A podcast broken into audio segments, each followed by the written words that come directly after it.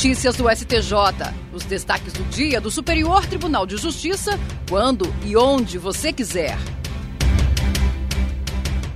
Olá, esse é o boletim com alguns destaques do STJ. A terceira turma do Superior Tribunal de Justiça decidiu que a taxa do certificado de depósito interbancário não pode ser usada como índice de correção monetária. O caso analisado foi uma ação revisional ajuizada por uma mulher contra uma cooperativa alegando abuso na cédula de crédito bancário, pois a taxa do CDI estava sendo aplicada para fins de correção monetária, quando deveria ser adotado o Índice Nacional de Preços ao Consumidor. O juízo de primeiro grau reconheceu o caráter abusivo dos encargos e determinou a redução, vedou a cobrança da comissão de permanência e considerou o INPC como fator de correção monetária que deveria ser aplicado. A cooperativa apelou, defendendo que a adoção do CDI como índice de correção não configura ilegalidade na relação contratual entabulada entre as partes o Tribunal de Justiça de Santa Catarina manteve a utilização do INPC como fator de atualização, por entender que a incidência do CDI na composição dos encargos monetários, juntamente com outros juros, seria abusiva. No STJ, o colegiado da terceira turma negou o provimento ao recurso da cooperativa.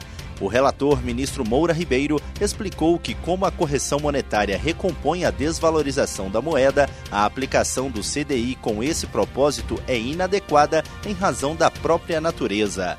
Ele ressaltou que a correção monetária não representa ganho de capital, mas apenas mantém o patrimônio inalterado, evitando o enriquecimento do devedor, que deve devolver a quantia emprestada com preservação de seu valor real.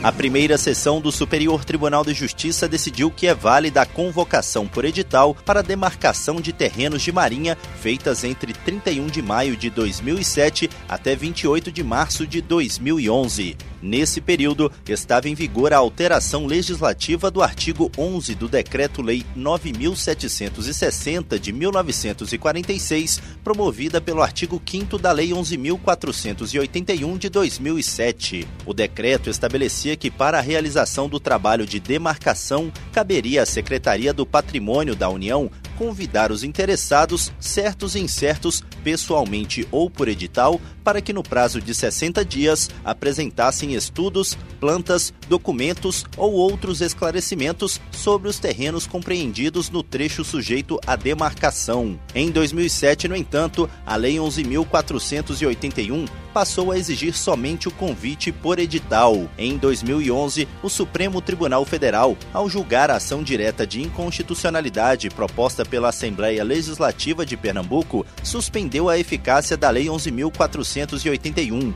A ADI, no entanto, acabou extinta por perda de objeto após a edição da Lei 13.139 de 2015, que voltou a exigir o convite pessoal. No STJ, o relator, ministro Paulo Sérgio Domingues, observou que a suspensão determinada pelo STF não afetou os atos jurídicos realizados antes do deferimento da liminar, que não foram invalidados. Por isso, Domingues explicou que o dia 28 de março de 2011 deve ser considerado o marco final da eficácia do artigo 5 da Lei 11.481, pois foi nessa data que ocorreu a publicação da ata da sessão de julgamento da medida cautelar no STF. Na avaliação do ministro, não há motivos para invalidar os procedimentos de demarcação de terrenos de marinha ocorridos nesse período. Essa tese foi fixada pelo colegiado em julgamento ocorrido sob o rito dos recursos repetitivos. Isso significa que ela servirá de base para os demais tribunais do país quando julgarem casos semelhantes. A questão foi cadastrada como tema 1199.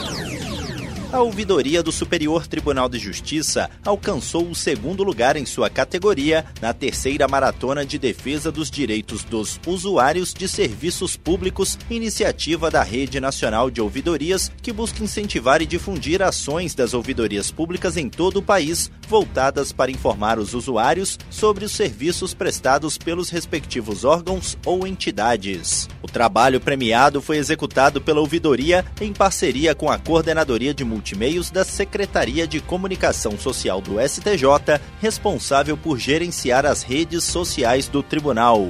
Nesta edição, a Maratona de Defesa dos Direitos dos Usuários de Serviços Públicos teve como tema a discriminação no serviço público.